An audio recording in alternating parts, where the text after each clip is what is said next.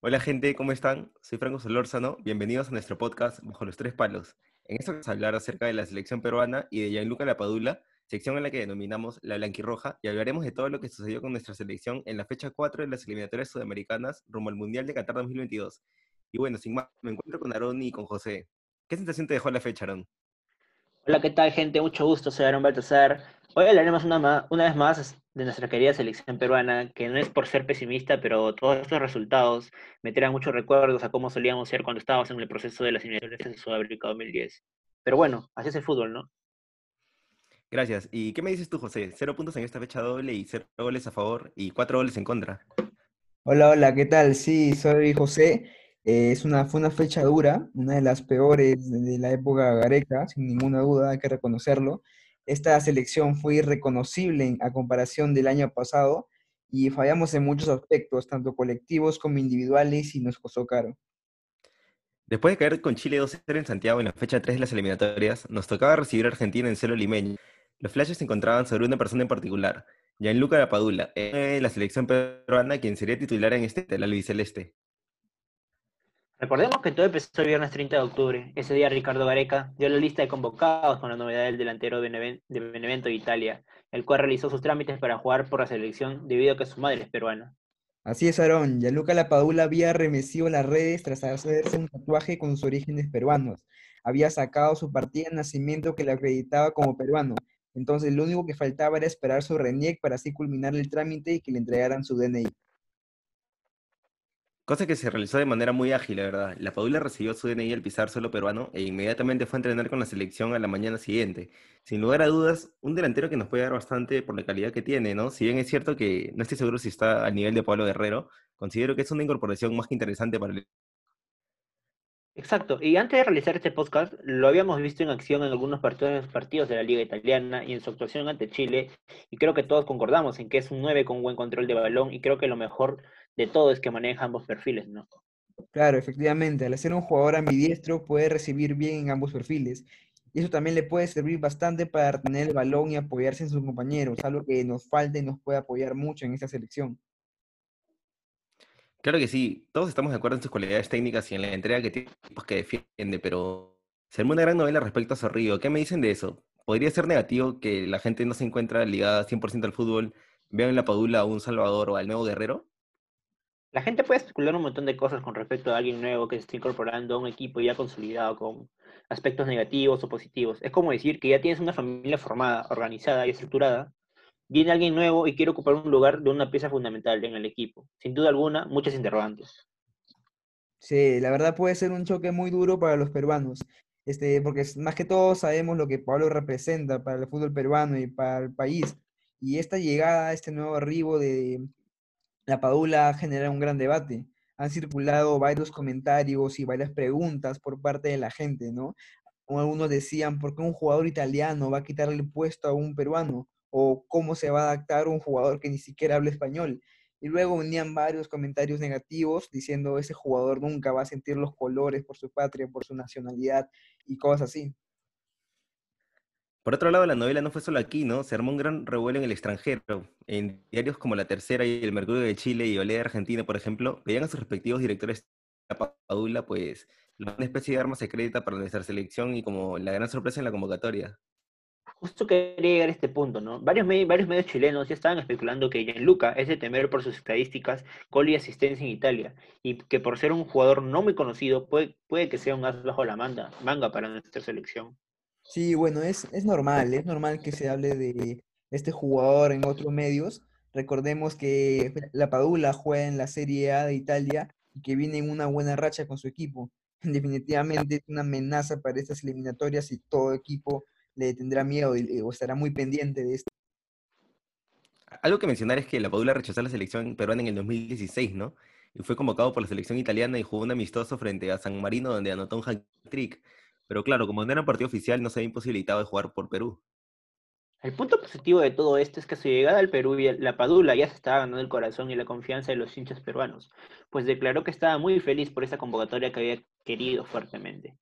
Sí, verdad, también recibió gran apoyo por parte de, los jugadores de la selección.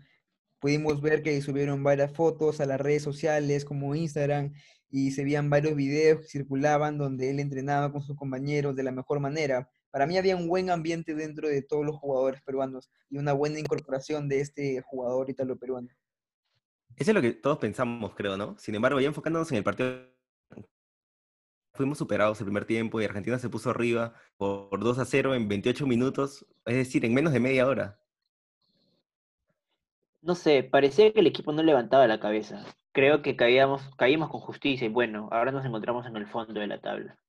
Sí, en verdad, a mí me pareció un chiste, me trae malos recuerdos de las eliminatorias pasadas.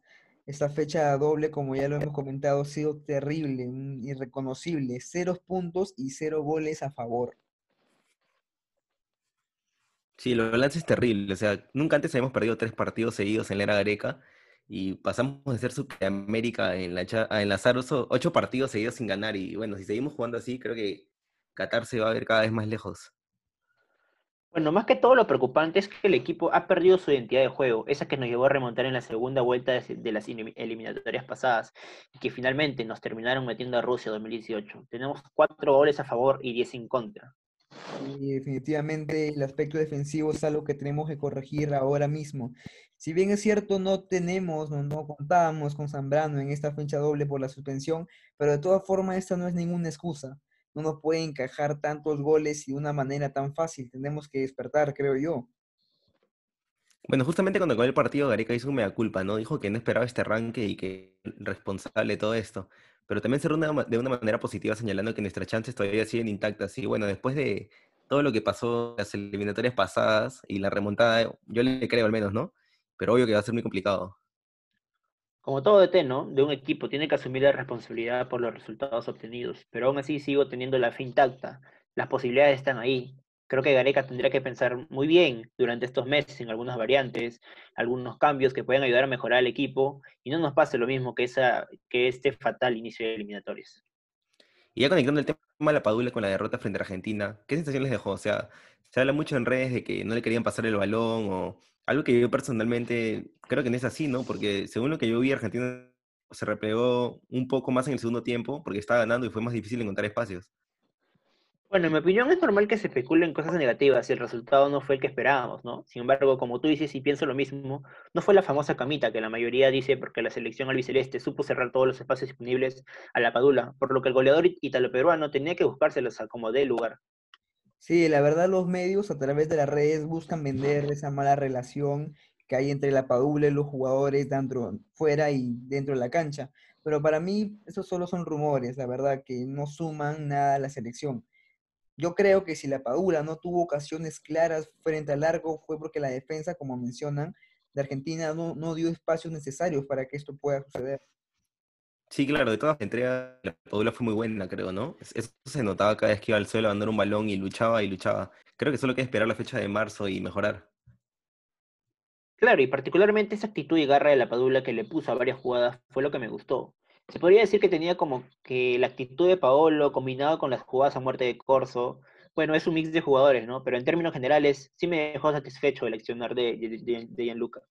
Y ya cerrando el análisis, mencionar los otros resultados de esta fecha 4, ¿no? Que fueron la gran goleada de Ecuador sobre Colombia por 6-1, la de Venezuela 2-1 sobre Chile, el empate a 2 de Paraguay y Bolivia, y la victoria de visita de Brasil sobre Uruguay por 2-0. ¿Algo más que quieran agregar? Bueno, estas eliminatorias sudamericanas cada vez ya van tomando fuerza y pues tenemos a un Brasil que está en la cima como, como siempre ha venido de ser, tenemos a un Ecuador que con un plantel renovado está dando mucho que hablar, y pues bueno, un Colombia que al igual que nosotros no está pasando por un buen momento, pero confío que, en que así ellos como nosotros nos recuperaremos y volveremos a mostrar ese fútbol que nos identifica como selección. Sí, estos resultados nos demuestran y reafirman la idea de que estas son las eliminatorias más difíciles para este Mundial de Qatar. Pero también un mensaje de aliento, tenemos que ser conscientes que nada está dicho, que cada partido es diferente y que todo se demuestra dentro de la cancha y que falta mucho recorrido todavía. Esperemos que ya en marzo, creo que jugamos contra Bolivia, todo sea positivo y ya podamos sumar nuestros tres puntos. Lo mismo espero yo. Bueno, gente, hasta aquí el capítulo de hoy. Nos vemos en otra oportunidad. Muchas gracias por escucharnos. Muchas gracias.